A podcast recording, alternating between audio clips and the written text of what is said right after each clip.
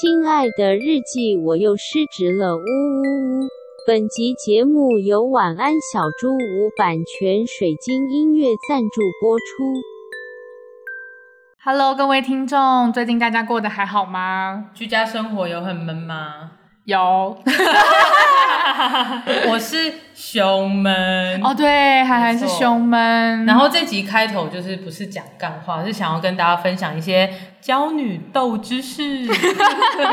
就是啊，我就是前几天就是呃呼吸不顺，嗯，然后呼吸困难，呼吸变短，没有到困难啦，嗯，就是呃你会变成说你要很呃刻意的去做呼吸，或是注意你自己的呼吸，你才有办法深吸到。空气，然后让你觉得可能那个氧气是足够的。嗯嗯。然后我原本以为就是啊，应该是我自己心理作用，但是呢，就是在过几天之后，太座他也跟我讲说，哎、欸，我也呼困，呼困就是呼吸困难。对 对。然后因为他是那种平常有在练瑜伽，然后倒立跟就是喝水一样自然的人，嗯、所以我就想说，靠腰，如果他也呼困的话，会不会是我们确诊了呢？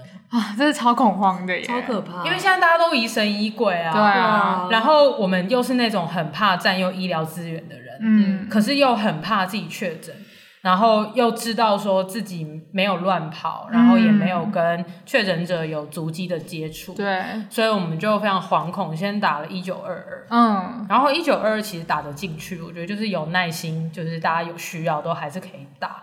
就是呼吁一下，就是可以真的可以打给一九二二，然后他的专业人员就建议我们说，哦，你们现在的状况的话，呃，应该蛮有几率，就是绝对不会是新冠肺炎的，嗯嗯嗯，所以他就说不用裁剪，也不用就医，可是要我们注意自己的身体说，说如果有出现，比如说呃嗅觉或味觉丧失，嗯，或是发烧，其中一个并发的症状的话，就要马上就医。那他有说，就是那你有问他说有没有很多人都这样吗？之类就跟他聊个天。欸、我不敢问，因为因为我怕他发飙，因为我就想说现在医疗人员或者是就是 CDC 的人应该也是忙到对啊，他应该想说赶快结案，就是他要接下一通电话。对，所以我就想说就是。就是把资源留给更需要的人。嗯嗯、然后呢，我就还是因为很焦虑，所以我就在 IG 上面发了一篇线动，嗯、然后就发就发我自己私人账号啦，就不是娇女的账号，嗯、就问很多呃朋友说我自己有这样的状况，然后有点担心，就是你们有没有类似的状况呢？嗯，然后结果我收到四十几个人的回复，哎，超多，哦、有一些就是那种好几年没联络的朋友，他们可能很怕我要死。真的就是有朋友很感人，就直接打给我，哎，对啊，对啊，他就说我怕你死掉这样子啊，好感人哦，对啊。然后，但是后后来，我觉得最惊讶的是，我收到很多海外的朋友的一些帮忙，嗯，因为海外其实就是比台湾先早了一年历经我们现在台湾历经的一切嘛，对对、嗯、对，所以其实他们对于封城啊，就是 quarantine 啊，或者是一些反正居家长期办公都很有经验，嗯，所以真的是。国外的朋友，像比如说新加坡、纽约、加州、巴黎、和辛基之类的，反正他们都会跟我说：“哎、欸，这个真的很正常，因为我们这边当时候第一次封城的时候，我也有类似的状况，嗯、然后就是。”举凡就是有点头晕啊，对，焦虑啊，呼吸困难啊，然后这种时候就会特别的觉得说，干嘛自己是不是要确诊？我懂，我完全懂。对，然后你这个时候就知道说，好，我不能焦虑。可是你如果不能焦虑，你就会他妈更焦虑。对，不能想自己不要焦虑。对，然后他们就跟我讲说，就是这个东西很正常，然后叫我一定要就是注意居家通风，嗯，然后也要多运动。嗯，我就被一个朋友骂，他就跟我他就问我说，就是哎、欸，你现在一周在家里运动几次？我就说运动两次，嗯，因为这就是以前在正常生活的时候，我本来一周就会运动，对，对，对，对，就是两次。然后他就骂我说不行，你每天都要动，因为我们平常就是可能会出门，然后走来走去，走来走去去、嗯、去跑客户啊或者什么的，嗯、那运动量跟你待在家里是不能比的。所以他就说，你就算每天只做十分钟也没关系，你就是每天 body combat 就对了。哎、欸，我觉得这其实真的蛮合理的耶，因为你每天在家，你根本没有在什么动啊。对啊，你就是从客厅走到厨房，对，从厨房走到浴室，然后浴室走到房间，就这样。对，对，然后又会长期的就坐在家里，因为在家里不会站着啊。对，就是你会坐在那边办公，然后也有一个说法是三 C 用太久也会有类似的状况。对，对，嗯，然后因为现在夏天很热嘛。然后就会开冷气。嗯、可是长期开冷气的话，家里的空气不流通，其实也很容易让呃，就是在居家的人会容易缺氧。这样真的真的太太太同意了。对，然后我有另外一个朋友建议我说，买一个血氧机在家里。哦，我也准备要买，对不对？或者是带 Apple Watch，它 Apple Watch 也可以，对对。哦、虽然 Apple Watch 没有那么精准，嗯、但是它可以让你自己就是一来是你真的可以监控到真实的数据，嗯。因为我那个朋友跟我讲说，如果血氧机告诉你现在血氧浓度是九八九九，就是很正常，就算你有呼困，嗯、那也是你自己心理作用，对。然后，可是如果掉到九二的话，无论你是不是新冠肺炎，你的身体都有问题，哦、所以你就要去就医。所以我觉得非常合理，非常合理。然后现在听说血氧机都缺货，嗯，好像要到亚马逊买，然后要慢，要送来要很久。哇！然后我现在就透过一些商会的小管道，就是正在取得中。等下等下，我我帮你买一个。耶。好，希望这个资讯有帮助到就是各位听众们，因为老实说那时候，呃嗯、呃，就是这种焦虑恐慌，因为你知道安吉本人就是有焦虑症的人，然后突然又 confess，对，然后我的发病就是在去年的时候，然后呃，我后来跟我智商师聊，因为我觉得我的发病其实除了跟我那时候生活有很大的改变，嗯、就是我离职嘛，嗯嗯、然后以及我觉得跟那个新冠的疫情也有关系，嗯，对，就是因为你开始感到没有安全感了。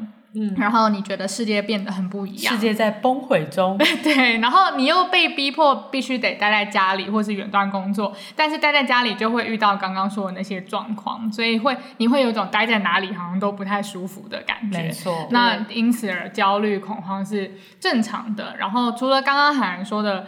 一些就是你可以找一九二啊然后什么的，其实我们就还蛮鼓吹大家可以就是自己在家运动啊，瑜伽啊、冥想啊，或者呼吸，简单的做好腹式呼吸，就会慢慢有改善。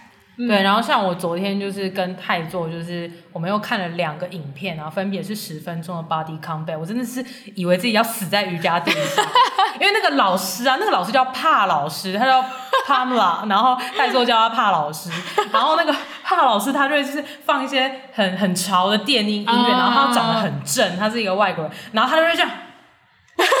各位听众现在看不到啦，在干嘛？我们可以，我们可以，我们可以传帕老师的影片分享给大家。因为你是要传你的影片，听众也没有想要哎。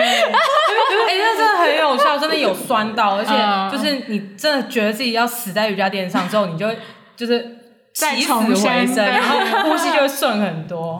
我都会大休息，然后差点睡着，很棒，很棒，推荐给大家。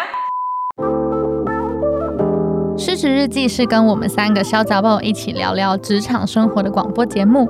失恋的时候会写失恋日记，失职日记的职是职场的职。我们每周会透过讲故事的方式聊工作大小事，聊那些年我们一起追的绩效目标，聊我们错付了多少青春在职场上。欢迎你们来到失职日记。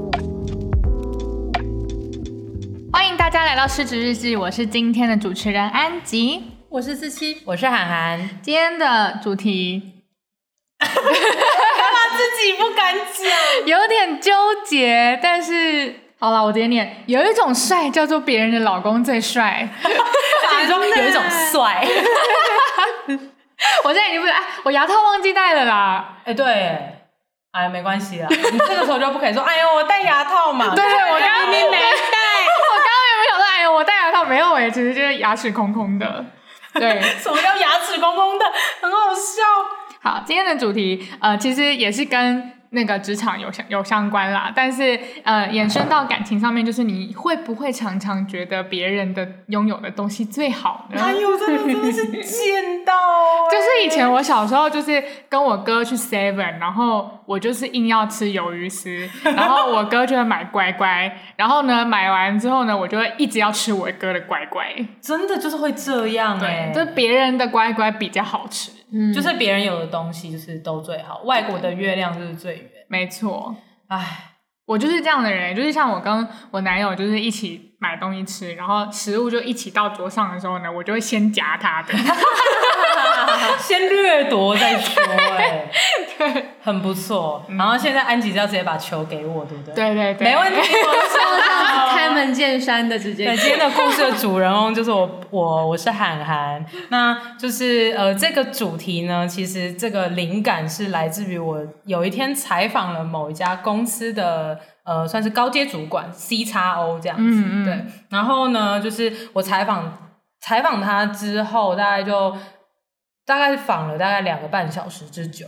那请听众就是呼呃，应该说包容一下，我现在就是讲话比较不顺，因为涵涵就是还在呼吸困难当中，还在呼困，还在呼困，所以我就要先注意自己的换气。嗯，反正我就跟他交流了非常久，然后就是听了他很多经营团队的一些哲学，嗯，还有他个人的哲学，我就觉得哇哇，真的被他的领导风范给就是收服到不行。嗯、然后这个访问结束之后，我就要密交你，你晕船没？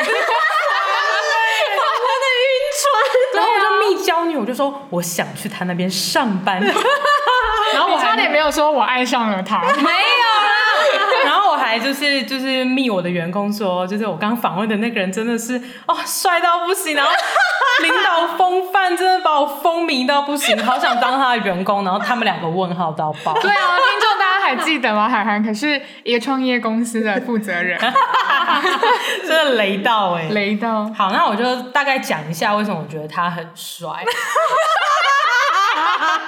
好，他本人其实没有，不是那种帅哥啦，就是，但他的风采，我要解释一下。啊、你说，你看他的风采让我觉得就是很想在这个人底下做事。嗯嗯嗯。然后我我就是特别摘录了一个我觉得非常感动的一个好了，反正他的职位是 CTO，嗯，然后我就 tech，对，就是技术长这样子。然后我有一题访问的题目，就是要问他说：“哎，那请问 CTO 的职责是什么？嗯嗯、就是 CTO 在团队里面的职责是什么？”然后他就跟我讲说：“那我们来玩一个文字游戏好了。”我就先被这句话帅到，我就觉得，等一下，这句话没有什么帅的地方，我不知道你在想什么。没有，因为通常的访问者。哦，反正就在知识萃取的时候，现在涵涵的脸非常花痴，我有点受不了这件事情。因为大部分的访问者，然后你在跟他做知识萃取，就讲一些很专业的东西，所以他可能会讲一些很无聊、很艰涩，说哦，CTO 就是一家公司的技术长什么的。OK OK。对，然后反正他就他就这样子很幽默，说我们来玩一个文字的游戏。我还是不能苟同，那你继续说吧。等下他是用说，哎、欸，那我们来玩一个文字游戏，不是还是还是说，哎、欸，让我们来玩一个文字游戏，好不好？没有，他很冷静跟专业的说，不是轻佻的说，也不是严谨那种。我长这个样子，干嘛挑逗我？请问呢、欸？你说我真的是傻眼，好好好，对，反正他就说 CTO 他自己有定义其实就是 C 是 cultivate culture，然后 T 是 transfer tech，然后呃 O 的话是 offer opportunities，然后我就觉得好帅。你们是不是觉得我莫名其妙？我还是，所以他的文字游戏意思就是把 CTO 就是三个词改成他自己所定义的，啊、不，不觉得不觉得很很有创意吗？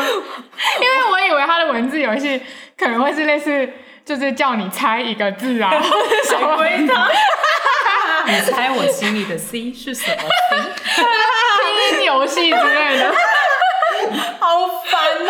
对啊，反正好了，我那讲正经一点，就是我我觉得我会被他那么感动，是因为他是一个技术长嘛。嗯。然后大部分台湾公司的技术长，好了，可能在大家心里的认定就会是技术最强的那个人。嗯哼嗯哼。然后或者是哦，我要带领公司用技术赚更多钱，他可能会是这样的定义。我觉得这样也很合理。是。可是应该说，这个人的高度让我觉得说，他心里都知道商业。而且他也知道商业很重要，嗯嗯、但他却呃在访问的时候，呃，通常你就是希望对方讲出他自己最具代表性的东西，嗯，或者是他觉得最想要传达给呃他要传达的群众的一些事情，嗯，然后他选择了这三个，嗯，所以就代表他其实是很注重、很注重他的团队的人，嗯，他很注重他的伙伴，包含了他说他会去办很多的。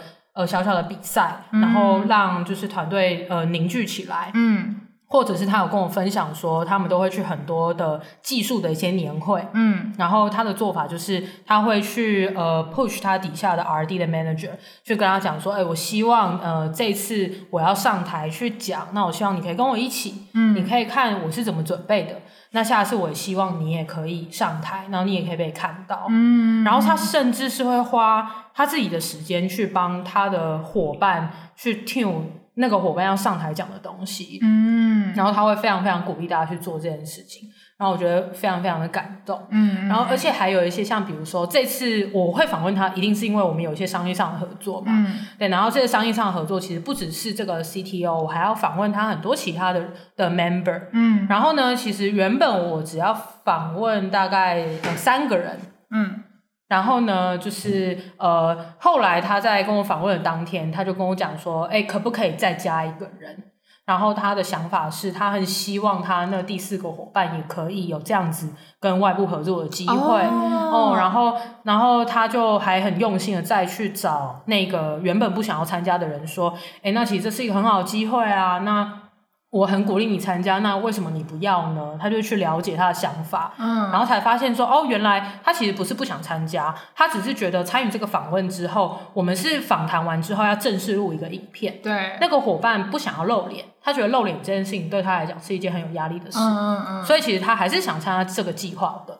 所以就是经过这一连串的讨论之后，其实 CTO 本人就又来跟我讨论，他说：“涵涵，我很希望我的这个伙伴有这个机会，那能不能用别的方法让他不要露脸，但是他还是可以参与这个计划？”我就觉得超感动哎，嗯、因为他觉得。他希望他享有的这些舞台跟呃机会，他的伙伴也是可以享有的。哇，他带人有带心哎，有哎、欸，嗯、而且他的技术其实也很强，嗯、就等于说他并不是说他注重管理，嗯、然后不注重技术的迭代，嗯、而是技术的迭代这件事情对于他来讲是一件本来就应该要的事，嗯、但是他愿意花更多的时间在团队上，嗯。所以这也是他的责任吧，老实说。对啊，老 实说。就是 CTO，其实你已经是 officer 了，你本来就对，对啊，你本来就应该是在管管理团队，让团队是非常的有凝聚力、有向心力，然后为了一个目标前进。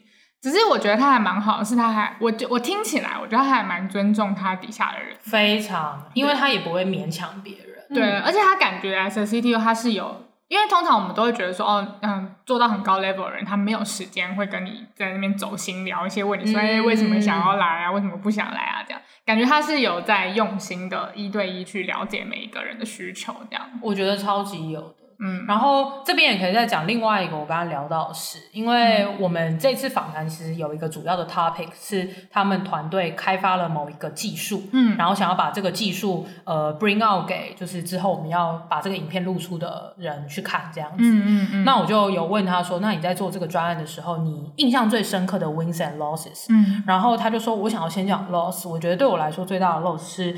呃，这个专案虽然最后我们成功 get 单，然后也跟日本很大的客户合作，然后最后成功推上线，嗯、可是在这个过程当中，我失去了三个伙伴。啊、然后我就觉得他真的是很注重人，就是他跟我分享的每一件事情，其实都是不脱他觉得团队之间人与人的关系是重要的。嗯，然后他就说，就是因为。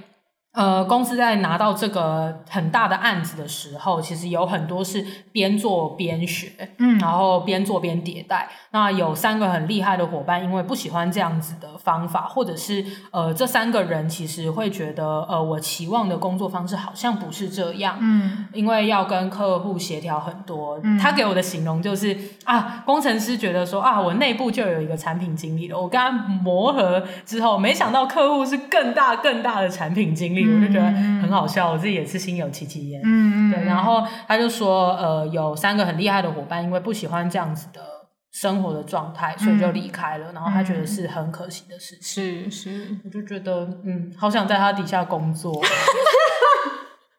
当然，我我想要再多问你，你为什么想要在他底下？那么想在他底下工作？这个也是我待会想要讲的，就是我觉得，嗯，当一个下属。的时候，你就是会希望被你的老板照顾到。嗯，司机干嘛、啊？没事没事，你干嘛撅嘴？对啊，怎么有一个笑？对啊，你撅嘴耶！对，你撅嘴耶！没有看你录音录成这样子。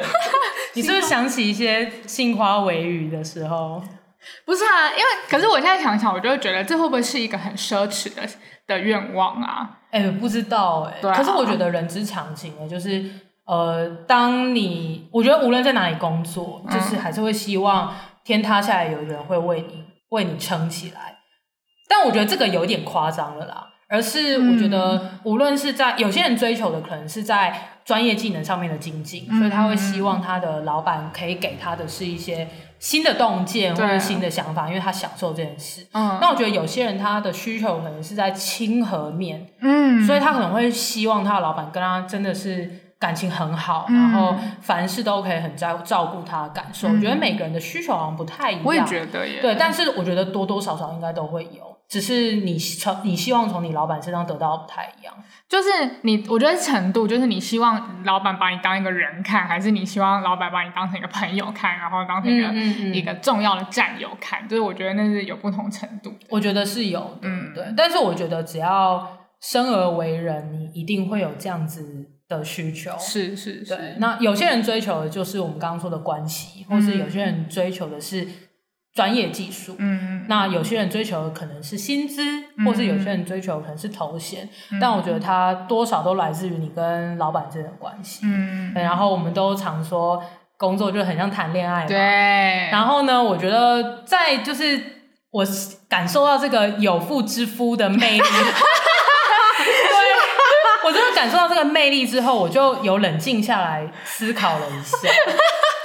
然后我就在想，说我为什么会有这个这个悸动？春心荡漾哎。然后，然后我就回想起说，哎，那我以前还是在我前公司的时候，在你还有老公的时候，对，当我还有老公的时候，对，我的老公是我的初恋，还记得，还可以有童年的。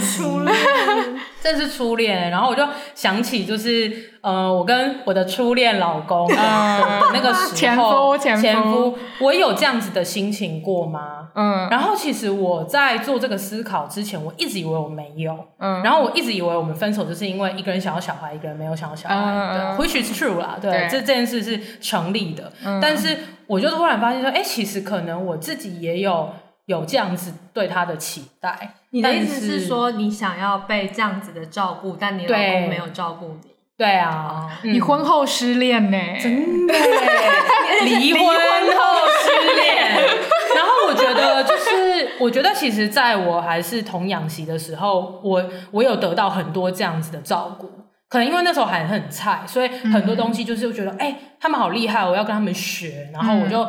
嗯就像一个海绵一样，就疯狂的学习跟吸收。嗯，对，然后可能，但是因为毕竟我在前公司也很久嘛，嗯、就是大概四五年的时间，就是从 intern 做到就是主管。嗯，那就是当我真的开始觉得从他身上得不到什么。专业技术上面的成长，嗯，对，不是说老板不厉害，而是他厉害的地方跟我想要发展的方向好像不太一样，一样嗯，对，所以我可能在专业技能上面，呃，就没有办法这样被照顾到。对，那接下来就会是关系面嘛，嗯，对，关系面就又又会觉得就是好像到后期我们之间因为一些公司策略上面的考量，嗯、我们也。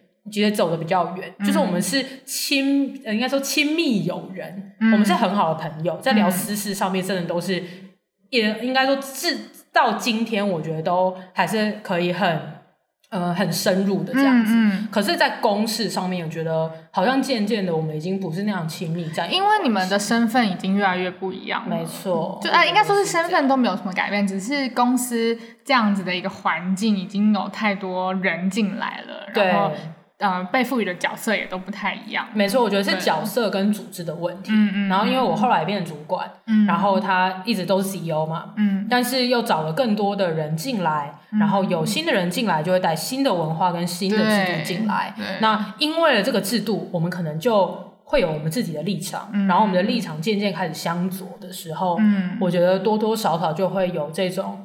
你好像没有办法再懂我，嗯，然后他可能也会觉得我也不再懂他，在公事上面的感觉，嗯嗯，然后这件事情其实是蛮孤单的。然后在我这一次离婚后外遇 对的时候，我居然才发现这件事情，然后觉得蛮有趣的。离婚后外遇，我觉得这边还是让一些可能就是最近才刚开始听《啊对失职日记》的听众们，就是稍微解释一下，因为《失职日记》的宗旨呢，就是情场如职场。嗯，然后我们三个主持人呢，三位娇女们，就是其实我们后来聊聊聊，发现我们三个人都是在改呃职场上面用情至深的人，真的是粉身碎骨哎。所以呢，就是无论是跟公司的关系、跟同事的关系，还是跟老板的关系，我们都觉得他们很像我们的男友啊，我们的另一半，我们的伴侣啊，或是我们的家人这样子。所以我们常常会在开玩笑说，我们我们每进一间公司都很像在进入一段关系，然后那个公司仿佛就是我们的男朋友或女朋友这样子。答对。所以刚刚海涵说，他从童养媳，然后到。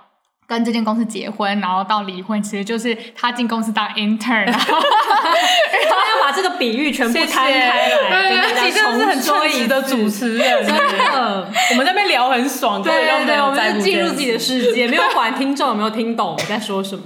对，当 intern 之后呢，然后跟 CEO 非常的感情非常的好，然后有一起就是挑战过非常多的专案，然后有达到很多的成就，达到一个婚姻的高峰，真的婚姻的高峰。对，然后到最后。就是哎，这种快乐，闪电离婚，就是这个快乐随着一些复杂的事情发生了，所以就离婚了。然后现在他外遇了，就是 他爱上了另外一家公司的 CTO，也是有妇之夫，他是别人的。而且现在你自己明明就还带着两个小孩，然后却这样，对，我真我真是一个不守妇道的人，好下贱。我就是贱，怎么样？我就爱，如果爱上了能怎么样？对呀、啊，怎么样？我就爱。如果大家对于就是海涵当童养媳到结婚到离婚的这整件事有兴趣的话，可以回去听 EP One。其实我们第一集就有把我们对于呃职场如情场，然后失职就像失恋这些这个故事讲的蛮完整的。然后我们三个人都有贡献我们自己失恋的故事，所以可以回去听最前面那几集。如果是最近才认识我们的听众朋友的话，嗯。好，那我就继续讲。好，然后我觉得我自己就是经过这个反思之后，我我今天早上在打脚本嘛，我们录音的之前，然后我就发现说，其实我觉得人在关系当中都需要被照顾，无论是什么样的关系，那朋友关系也好，伴侣关系，或者是工作上面的同事关系。那其实我们常常会觉得人家老公或人家男朋友比较帅，我觉得很有可能是因为呃他散发了出了一种他很可以照顾你的感觉。可是其实你没有跟他真的走入关系，你不会意识到说其实他也需要你的照顾，所以你就会很纯粹的认为说啊，我看着别人的老公就觉得啊他散发着魅力，然后可以这样子疼爱我，但其实没有。没有，就忽略到的是，其实是可能他的另一半也给他很多很多很多的支持。那给予他人支持，我觉得是一件很辛苦的事情。然后，然后是无论是呃，你身为一个下属，你要去支持你的主管。那呃，其实你很容易就可能会觉得说啊，我每天都好累哦，然后我的主管都不理我，然后就看到别人家的主管就觉得，哎，他真的很棒哎，就是很有领导风范，然后他怎么那么照顾他的下属？但其实你没有看到，其实是他的下属可能也是这样支持他。嗯、所以当人就是只看到表面的时候，你就会觉得说啊，人家家老公好帅哦，但是其实你就。我觉得这只是一种错觉，因为你看着他好，你就会开始想象说啊，跟他在一起应该很棒。但其实真的在一起之后，你还是要付出很多啊。对对，所以我就觉得这也是为什么很多婚姻当中会觉得啊很挫折啊，然后。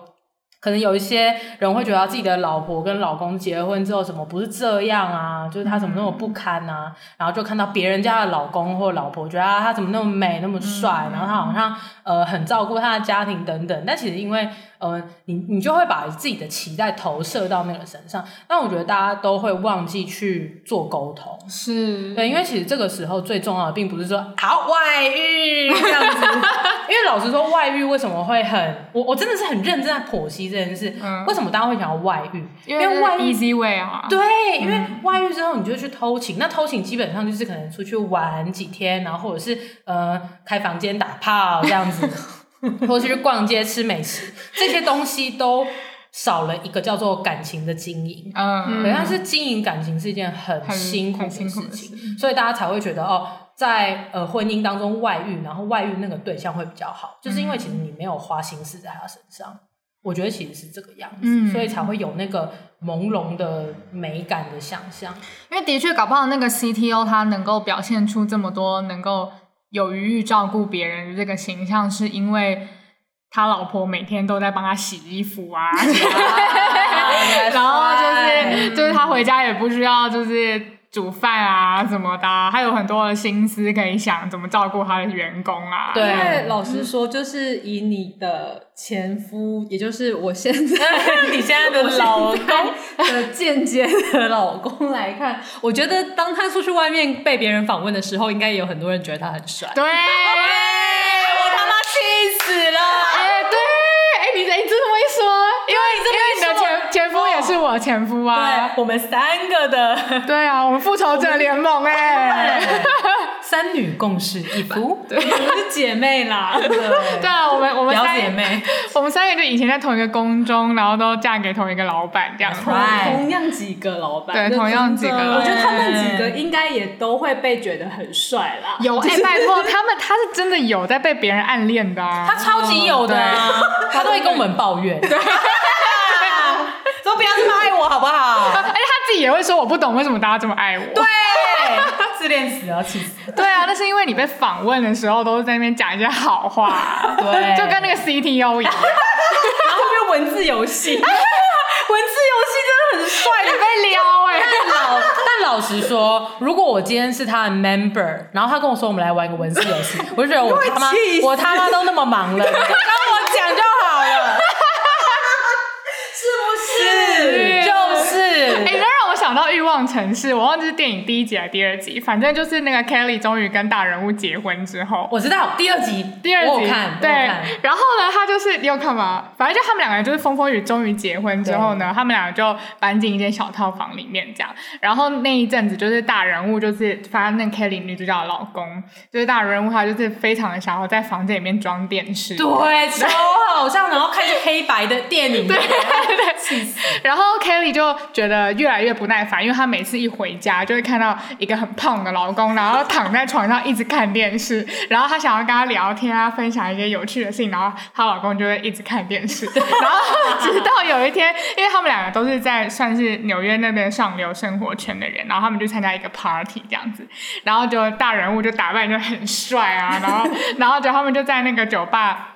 大人物就在点酒的时候，就有个女生就是跑过来，然后跟他聊天呐、啊，然后大人物就很幽默的跟他聊天这样，然后回来之后，Kelly 就大暴走，他就说，他就说为什么别人都得到幽默风趣又性感的我老公，然后我回家只会看到一直在看电视的你，我真的很可以 relate 耶，超可以 relate，超级可以 relate 耶，是不是？因为以前也是就那个老公啊，就你前就我们的前就是我们的前前主管，在外面也是这样子幽默风趣干妈的，对，然后那个形象照很帅这样子，然后我们看到就会觉得很烦，对，就干他胖了很多这样，他以前比较帅啊。可是我觉得就跟好像刚刚讲的一样，哎，就是大人物为什么出去可以这样子又风趣幽默又性感，就是因为他回家可以有那个在那边当。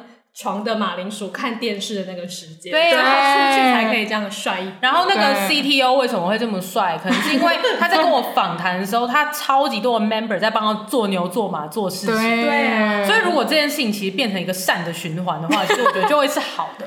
比如说，就是他也真的能够对他的部署真的很带心。就如果他跟我分享的东西是他真的有做到的话，对，那他的部署就会很。呃，觉得很快乐，这样支持他，这就会变成一个善的循环。对对，但是我我后来想想，我觉得其实我这边在脚本里面有写一句话，就是在关系中，大家都是需要被照顾的，所以我们才会很容易这样，当自己觉得没有被照顾的时候，去陷入羡慕别人家老公的好。哦，真的。但其实我觉得有时候是那个照顾是无微不至的，或者是他真的。正在遭逢一个他现在很大的坎，他可能没有办法在你身上真的花那么多的时间，但不代表他没有在意。嗯嗯嗯。但我觉得人就是贱嘛，就是当他呃可能就是对别人展现一些在乎，然后你自己却没有得到的时候，就会觉得相对失落。嗯嗯。这个也不能怪产生失落感的这些妇女们，因为。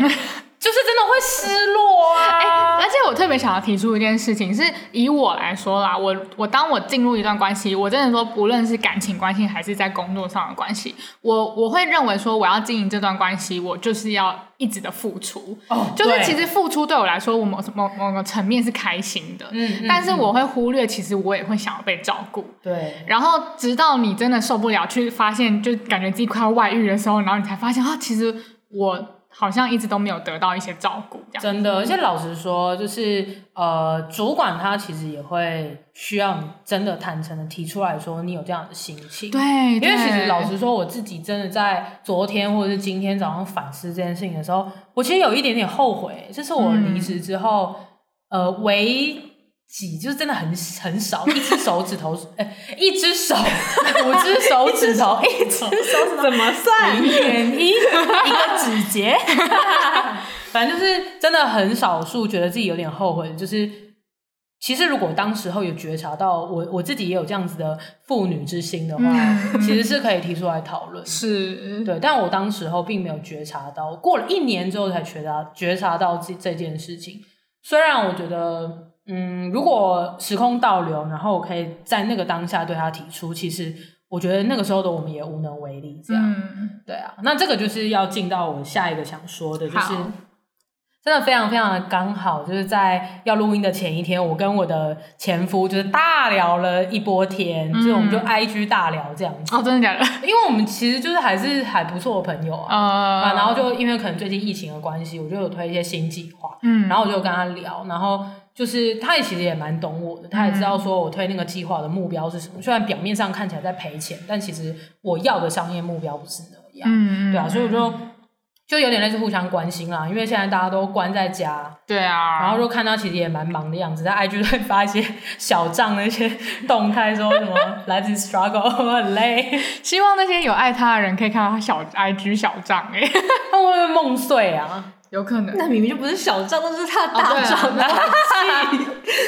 现在还是老婆的人觉得很生气，好好笑啊！然后反正我们就真的关心彼此。我有问他说：“那疫情就被关在家里之后，有没有比较闲啊？”然后我就说：“我想也是，应该是不会不比较闲吧。就是我们这种开始开公司的，一定都不一样。然后就真的就是互相关心。然后我就突然就觉得说，就是尽管就是中间我们历经了真的蛮多痛苦。”但现在还是可以互相拉赛的朋友，然后而且还是那种真的很懂对方的朋友，嗯，就可能就讲的干话也真的都是很好，就是干到深处的那种，有点。随便干到深处，子宫颈，会痛，不要这样，好了，然后讲的好像你被人家干过一样，我没有，我是女同志，干不到子宫颈，女同志可以干到子宫颈，你可以用。用玩具，我们突然之间离题了，离题了，逼。然后我就就觉得说，就是我回首过去，就是要跟他分手，心中真的蛮多怨怼。嗯、但其实当然有一些是真的，呃，没有办法解决的商务上的问题，嗯，或者是真的是客观的问题。但可能我当时候也忽略到，是说我那时候可能也觉得别人家老公比较好，嗯，对啊，嗯。说说不定就是我也就是偷偷的心里就是有一个鼓噪的妇人之心，嗯、就在那边看别人家老公多好，嗯、然后就很羡慕，想说啊，我也想要有这样的主管。对，但我觉得不能，我觉得不能怪谁啦。嗯、然后这就是我觉得我今天的小小的就是结论，就是又回到那个马子狗抱抱有有说过的无限赛局。嗯，就感情要走长久，我觉得真的就是要这样去看。嗯，那。就是没有听过马子狗抱抱的的听众，就可以稍微介绍一下无限赛局。它是一本书，然后在今年还去年底啊，反正蛮红的。嗯，他就在讲说，就是你不要把。呃，人与人之间的关系，或者是商场上面的合作，就看成单一的赛局。所谓单一赛局，就是一定有谁赢谁输嘛。嗯，所以就代表你们是一次性的关系。但是，呃，如果是无限下去的话，就代表说你你永远都会有翻盘的机会。所以其实你不用去赢谁，你只要赢过你自己就可以。嗯嗯嗯。那你如果想着呃永远都会有下一局，永远都会有下一局，那其实你就不会放弃，因为你觉得你永远会有下一次可以熬回来，或者是你们永远可以会有更好的一天那种感觉，嗯，嗯，然后就是呃，我觉得无论是感情还是跟老板，就是基本上永远都会有下一场架可以吵，嗯，但是同时你相信这件事情的时候，你也会相信说你们一定可以再跨越新的那一场吵架。嗯，这样子的话就不会着眼于当下的痛苦，嗯、你就会看得比较长远。是，对啊，嗯、但是。但世间上也有一些会散的宴席，当然，像比如说我跟我的前夫，嗯，对，那我觉得其实当就是最后一局来的那一天，其实也可以放宽心，因为如果那局真的是最后一局，我自己的经验是你自己的心会告诉你，嗯，因为像我提离职的当天早上起床，我也没有觉得我今天要提离职，嗯，可是当我要提的那一个刹那。我就觉得啊，这局就是就是，就是最后一局了，对啊，就是今天就是那一天要离职喽，嗯，对啊，所以我觉得其实就是缘分到了就是到了，如果最后一局来了，也不要太太觉得灰心，因为没有下一局，可能也是对你们之间比较好的安排。对啊，嗯，就等于说在这个赛道上面，你你们是老板跟员工之间的关系已经终局了，可是你们还会有新的赛道，就是。As a friend，、哦、对，你们可以永远这样互相干话，然后呃，不用顾虑太多公事上面的事情，嗯、然后就纯粹的去支持对方。我觉得这样应该就够。嗯，我太懂了，这就是我从外遇当中得到的哲理。突然之间学了一些婚姻经营之道，不知道为什么。是，我我也有这样觉得。因为我我的初恋不是工作，是真正的初恋，就是。哎，他不是初恋 哎，反正就是安吉开始回忆，反正就是有一任就是也是影响我很大的，然后那是那一任就是我我提分手的，是那个 international orgasm，哎对对对，不知道我们在说什么，可以去听口误特辑，口误特应该是 EP 八吧，我记得。口误的，对，反正他他是一个他是一个 A B C 这样，所以我我那时候就是提分手的时候，其实就是完完全全的觉得我们两个应该是没有办法在未来一起当做婚姻的伴侣，因为我觉得我们有文化冲突，然后我英文也不好，很难跟他吵架这样子，所以就是，但是我那时候心里想的是，我觉得我们当不成情侣，但是我希望绕了一圈，我们还是会用别种方式成为彼此。在这个世界上面的就是支撑哦，这个也很感人呢。对，然后其实后来我也就是后来我就当然就是人生也是 move on，然后他有他有一次回来台湾的时候，我们两个也有见面，然后那时候真的就是用一个很平和的方式在聊天。我相信很多听众可能可能有跟前男友保持很好的关系啊，都会理解我们这种感觉。嗯嗯嗯嗯，或者是跟前主管或是前老板保持还不错的关系，可能也会有类似的感觉。嗯嗯，就是感情差不多走到这里，好像，嗯，我觉得时候到了，自己真的会知道，哎，嗯，因为那个终局来了，其实你你要盯你也盯不下去，对啊，除非有小孩啦，我觉得有小孩又是另外一个一个纠结。其实有婚姻也是，我觉得，对，就是会有一些包袱，嗯，可是如果你真的到那个临界点，我觉得不会不知道，哎，嗯，就觉得如果真的真的差不多要 move on 到下一个阶段，嗯。嗯，那我我觉得其实以关系这件事，我最近的主张比较是，其实如果你们可以对彼此都是一个有爱的关系的话，其实没有什么关系或什么连接是会真的消失的，它其实只是转换一个形式形式而已，就像。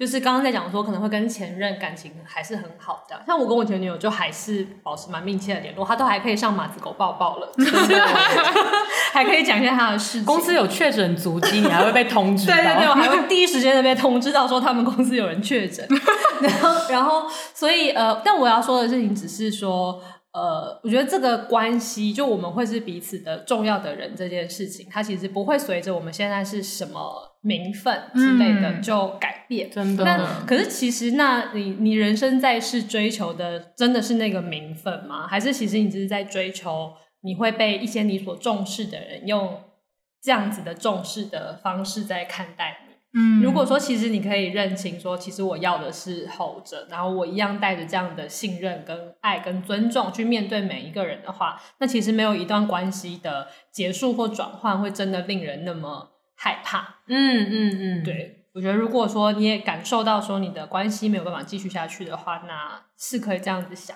的，灵魂永生。对，突然下辈子可能会遇到。我每次就是我们在谈论这么深的东西，然后进入一些结论的时候，我都会觉得，会不会有些听众就觉得啊，你就是换一个工作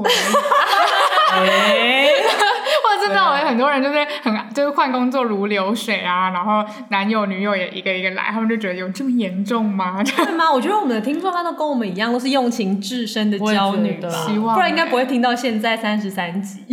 没错，我们真的用情至深哎，真的是哎。可是在这个看起来我们已经进入一个人生的 move on 的阶段的时候，我想要以一个还没有 move on 的人，想要发表一些 对于前夫，就是我现在的老公的看法。你刚刚。过去的这半小时，你的表情都太纠结。我刚刚差点以为你要吐了。对，我刚刚也在想说，我很害怕你是呼困不舒服，会呼困，我要去拿垃圾桶来接。住在韩寒的新办公室，我心中有太多话想说，但我现在只想讲一个点而已，就是其实因为韩就一如我们过去录音的这个规则，我们每次在录音前是不会透露到底确切要讲什么的。所以我其实没有想到，韩寒今天会讲一段关于他红杏出墙，但是又想起了前夫的好这样子的一个一个故事。这样子还是可以上贞节牌坊的，可以可以可以可以顶到子宫颈 顶到可能就不行了，太下贱了，不行要拿下来，那立可白涂，函函涂掉。对，所以其实我刚刚刚对于韩寒，其中有一个点，我其实觉得非常的被触动，就是关于你提到说，呃，当在一段关系里面，每一个，尤其是在呃这种上下级关系里，每个部署部属都是很希望可以被照顾的，可是其实主管也是会需要被照顾的，然后也是需要被支持的，就是这一个点，我刚刚听到的时候，其实觉得非常感动，因为其实。呃，我前一阵子刚好也跟就这个同样的我们共同的老公聊了一下，跟老公谈了一下这件事情，齐人之福。对，然后因为我们其实讲到非常类似的主题，我应该有简短的跟你们讲过，但我就上一次录音对不对？好像是。那我想在这个时候就是在回应那那一次我们谈的东西。因为那一次，呃，反正总之，婚姻到现在我们也并不是没有问题的，所以有很多我们需要费心去经营跟沟通的事。那那一次其实算是一个我们在认真的聊我们的关系的一个场合，然后婚姻智商。对，然后呃，但后来我们讲到还蛮多的，其实在讲差不多同样的事情，就是。呃，我会觉得没有被照顾，但同时他也没有觉得被支持。嗯，可是其实那个关系，我觉得是很 你们两个讲到这样子，对啊，没有啊，我是长话短说啦。其实我们我们绕了 我们绕了很多的圈，才有点触及到这个结论。那、嗯、但，但我想要就直接讲一个我们那个时候的对话，因为我其实有慢慢的发现到，我好像是一个表现不出我想要被照顾，然后我也表现不出我想要支持别人的人。就是在呃，我前阵子的一些人生醒悟里面，有慢慢的理解到这件事，然后我就把这件事情去看得深了一点，然后就从我的呃童年啊什么的就开始想，就是我到底从小到大是个什么样的人？嗯，对。那我那天就跟他讲了这个故事，我就说，其实我回想起我我自己从小到大。我的爸妈都应该是不太知道要怎么照顾我的。嗯，那一方面是因为我是我们家族就这一辈的第一个小孩，所以没有人有养过小孩的经验。哦、然后我爸妈对于我的来临应该是非常的手忙脚乱的。嗯，就他们的手忙脚乱的程度，就是例如说可以在路上把我搞到走失，然后真的很 快。然后还有就是那个呃我。要应该要去上学的年龄，他们就错过了，然后就是没有把我送去上学。哦，是哦，对，他们就忘记我要念幼稚园，然 后他直接跳级这样。就后来就是想起来说，哦，要去念啊，这个小孩太大，应该去念幼稚园，就赶快急急忙忙把我送去。但是他们就想说已经来不及了，然后那时候就念了大班，可是后来发现又错了。其实我那时候年纪应该是要念中班才对，可是我大班又已经念完了，要怎么办呢？所以后来我才会，好尴尬，我才会就是进小学的时候才是早读。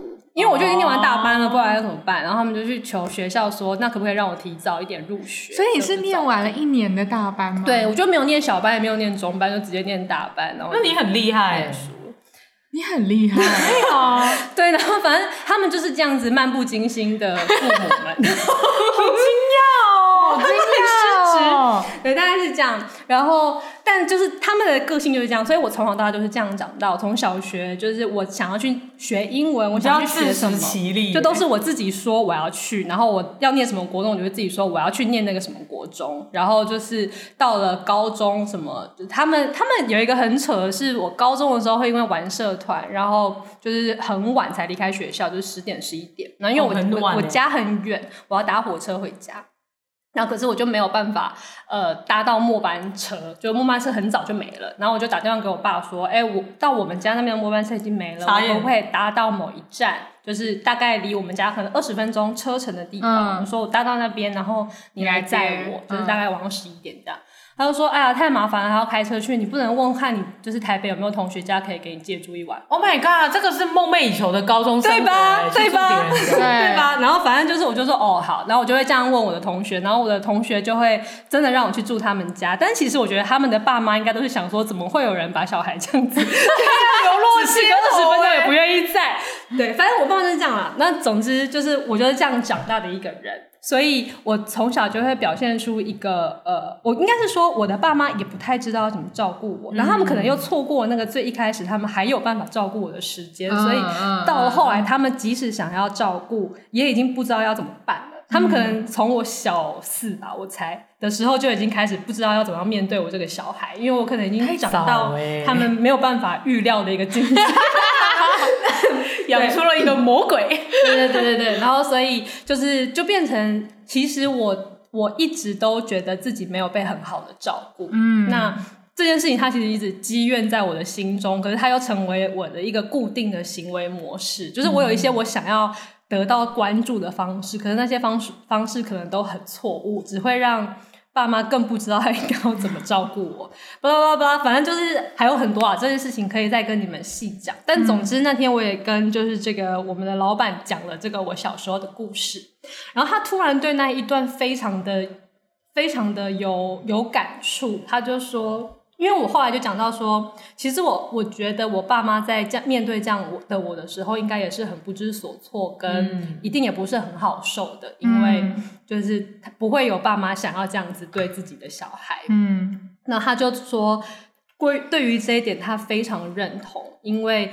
即使是他作为我的老板，当他觉得他没有办法给我我想要的知识，或是没有办法照顾我的时候，他也觉得很不好受。嗯，所以他可以想象，我的爸妈一定也不是愿意是这个样子的。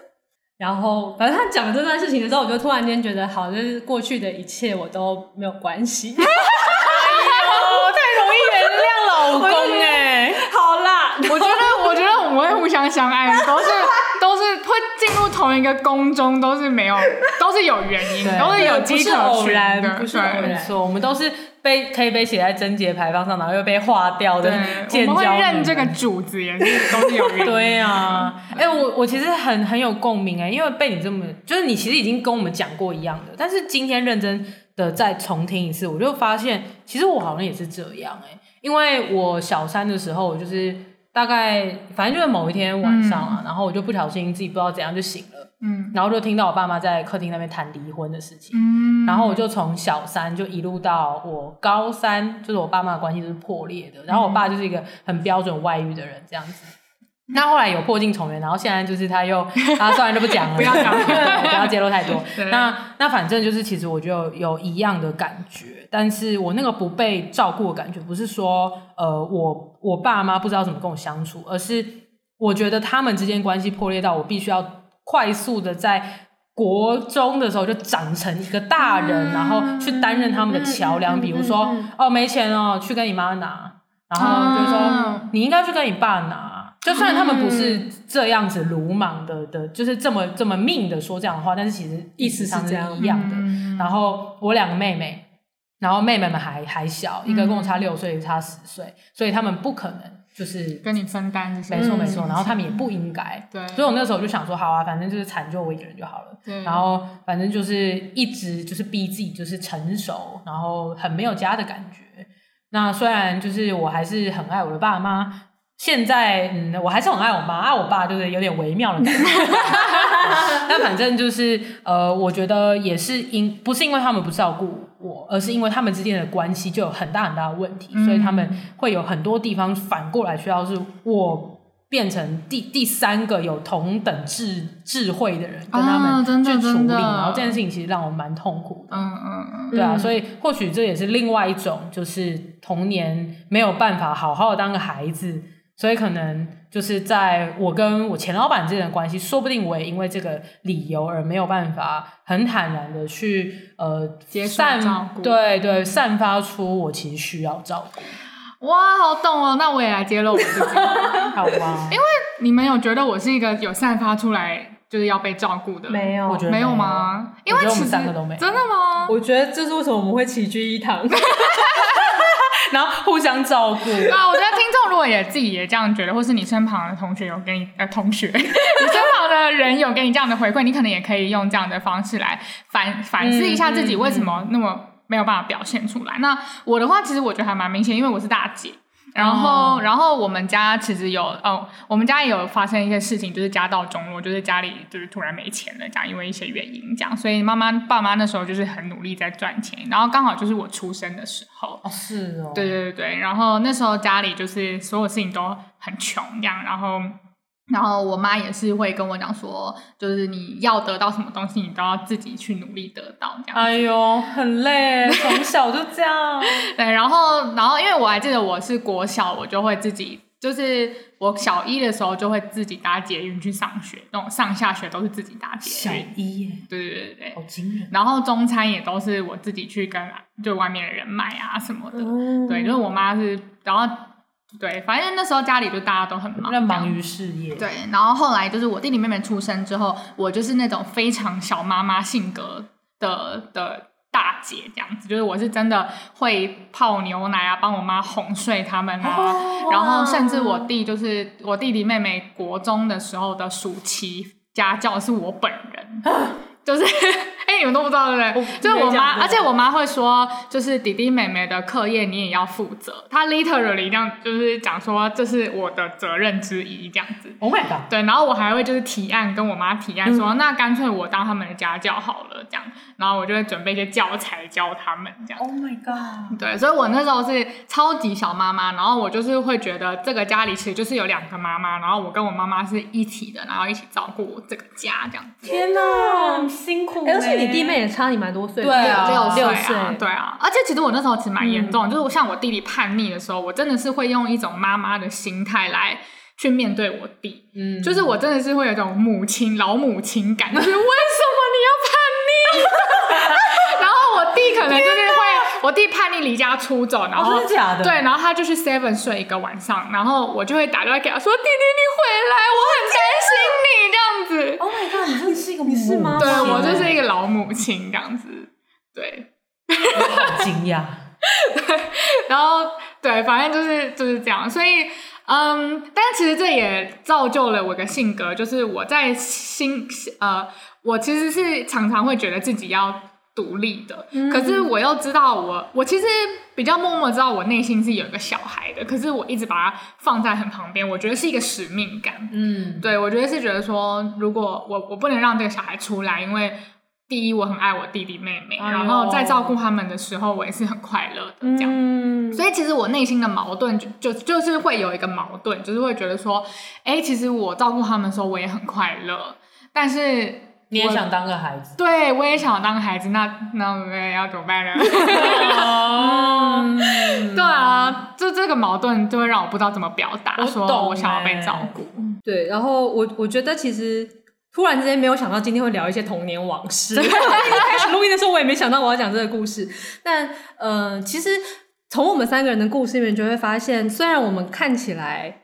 一开始我们其实这整集的最一开始是在说别的外遇的比较帅，没错，在讲说我们的主管都不照顾我们，嗯、就其实一开始的主题比较是这样嘛，觉得别人有照顾，然后我们的主管没有嘛。可是其实说到最后，发现我们三个人各自身上都有一些让人没有办法好好的照顾我们的个性，对，所以其实这件事情真的是主管的问题嘛？吗？还是其实有些事情是？你自己身上那个没有被照顾的感觉，真的是你的主管施加在你身上的吗？还是其实你心里本来就是有那个？个对啊，你就是有那个没被照顾的感觉。那只是他们就是一些无辜的被你拉进来这出戏陪你一起演的人哦，真的。其实我有我有一天想通了这件事之后，我就突然之间觉得我有点对不起所有的这一些曾经被我心中埋怨过的，对对，主管们、老板们，就是啊，其实这些好像不是你们的错。就是我会这个样子对你们，导致你们这样子对我，然后我又因为这件事情感到不满。其实他从头到尾 蛮多是我自己造成的，是一个恶的循环，是个恶的循环。所以我就觉得啊、哦，我想通了这件事，我也蛮想要把它做个了结。然后所以就是我才会那一天告诉他这个故事，很棒。然后我觉得有有在慢慢的疏通我心里的事了，但。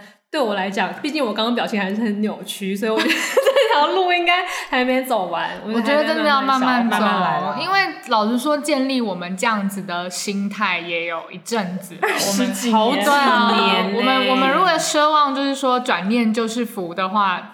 那事情世界上就没有那么多痛苦，对，世界上就不需要心理师了。对对对对，而且我觉得其实这也是个旅程，就是你一直慢慢的让自己的心胸越来越开阔，这也是一个旅程，这样子。真的，嗯。